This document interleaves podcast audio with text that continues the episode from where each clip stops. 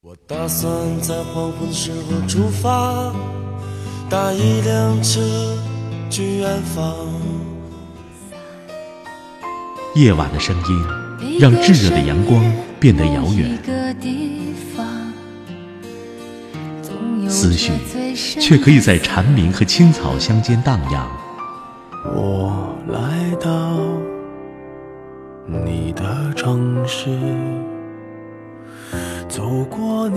微信收听拿铁磨牙时刻。爱是什么？我还不知道。拿铁味道，素描一段时光。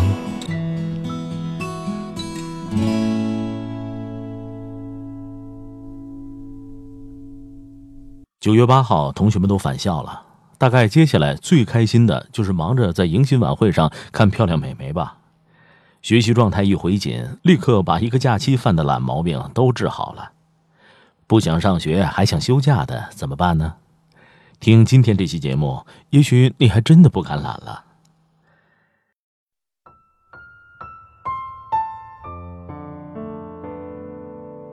女儿上的是重点中学，开学比普通中学早几天。晚上，我们一家三口在聊天，女儿一副不情愿的样子。明天我就要滚回学校了。我扭头看着她，你都玩了五十多天了，还不该滚回学校啊？如果再玩下去，就傻了。女儿撅着嘴，不高兴地说：“我还想去看大海呢，你们也没人陪我去，又得明年了。”行，回来妈妈带你去，只要是不耽误学习，孩子嘛，快乐最重要。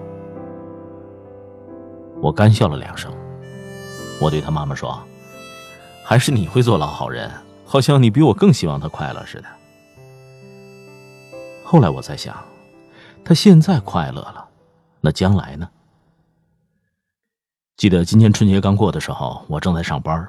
敲门进了一位小伙子，还有一位五六十岁的阿姨。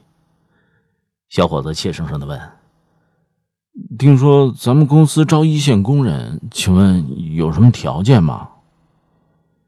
负责招聘的同事把招聘简章给他看：“一线工人，中级技工以上学历，有从业资格证书。”小伙子在包里翻了半天，只找出一个技工学校的毕业证，没有从业资格证。同事告诉他，这不符合条件，等招学徒的时候可以再来。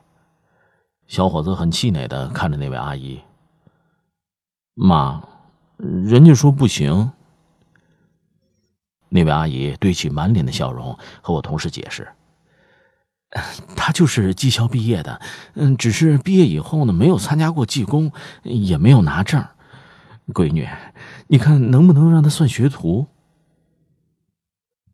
同事回头看着我，用眼神问我行不行。我说：“这位阿姨，下个月我们就应该招学徒了，您可以记一下我们办公室的电话，随时都可以打电话过来问问。等我们招学徒工再来，好吗？”小伙子一脸不情愿的表情，问他母亲：“妈，那怎么办啊？”那位阿姨拉着他说：“出去一下。”过了一会儿，我的手机响了，是我同学燕子打来的。他问我刚才是不是去了一对母子，我说是。他叹了口气，和我唠叨：“哎呀，你可不知道，那是我二姨和我表弟，家里就这么一个男孩，宝贝的不得了，上学又不好好上，也舍不得管，说孩子开心最重要，好不容易考上个技校。”毕业后，表弟去一个工厂实习，不到一个礼拜就回来了，说太累。我二姨就惯着他，让他在家里啃老。这不，马上就到了该找对象的年龄了。一有人介绍对象，人家就问是干什么工作的。我二姨这才明白，这么大了该找份工作了，不然就打光棍了。你看能不能给照顾一下，让他在你们那儿当个学徒工就行。我叹了口气。这位想让孩子快乐的母亲，她一心由着孩子不努力不上进，以为这是为他好，能够让他快乐。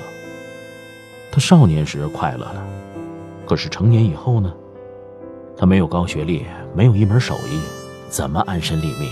靠什么获得尊严？一个连自己都养活不了的男人，又怎么能快乐呢？我认识一位高中的语文老师，得了重病，在北京治疗，还好，大儿子上完大学以后，在北京立足，能够为父亲提供吃住的地方，还能带他去比较好的医院治病，病情得到了不错的控制。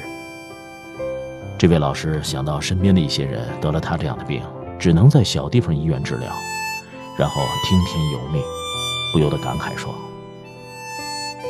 当我们很多人都在埋怨高考、张口闭口的素质教育，我们是否意识到了，如果你不是在一线大城市，你所说的素质教育，充其量只能为下一代的成长注射一针麻醉剂。很多资源都是有限的，如果你没有能力去争夺。”一旦遇到危机，就只能在困难面前束手就擒。是的，我很赞同他的观点，尽管或许被认为偏颇。我们做家长的比任何人都希望自己的孩子快乐，但这快乐绝不是在该学习的年龄去放纵，在该努力的时候只图轻松。孩子，你不是含着金钥匙来到人间。出生在我们这样的普通家庭，我唯一能为你做的，就是能给你创造一点好的学习机会，让你有台阶去登上更高的山峰。那时，你看在眼里的风景才会楚楚动人。如果你一直匍匐在命运的脚下为生计发愁，那么再美的风景在你眼里也是愁苦。此时我对你有多心软，将来的生活就会对你有多无情。我宁可欠你一个快乐的少年，也不愿看到你低声下气的成年。如果你想在以后的人生舞台上长袖善舞，你就要多熬一些夜，多吃一些苦，多读一些书。真正快乐的人生，是要趟过一条汗水的河才能抵达。只有在春天的时候去躬身播种，你才能最终收获一园春色。你觉得你最勤奋的时候是在小学、中学，还是大学？